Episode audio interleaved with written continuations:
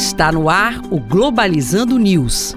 Apresentação: Professor Mário Tito Almeida. Para você que está ligado na Rádio Nama FM, Globalizando News no ar. Sou o professor Mário Tito Almeida. E eu sou Gabriela Alves. Gabriela Alves faz parte da equipe de produção do programa Globalizando, acadêmica do quarto semestre de Relações Internacionais, e ela também faz parte desse programa que quer levar para você discussões de temas internacionais e suas interfaces aqui na Amazônia.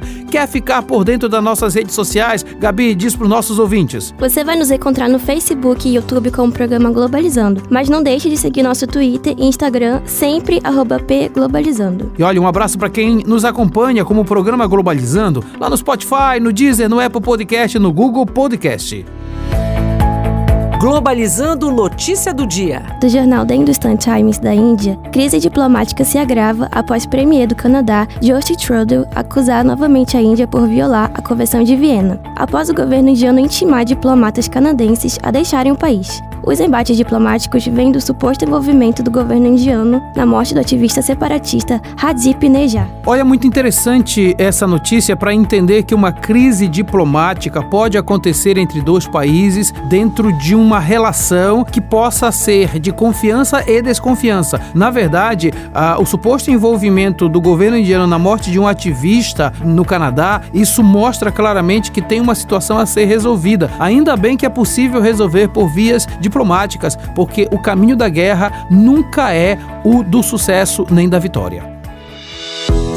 Globalizando Dicas da Equipe. No próximo programa de sábado, o Globalizando terá como tema a violência contra as mulheres. E por isso, nós preparamos duas dicas de qualidade, sendo a primeira o documentário Sentidos do Estupro, na Amazônia de Mailo Andrade, onde aborda o tema dos abusos da violência contra a mulher, direcionando sua atenção para a região amazônica. A obra apresenta relatos de diversas mulheres vítimas de abuso, humanizando os relatos de violência contra as mulheres na Amazônia.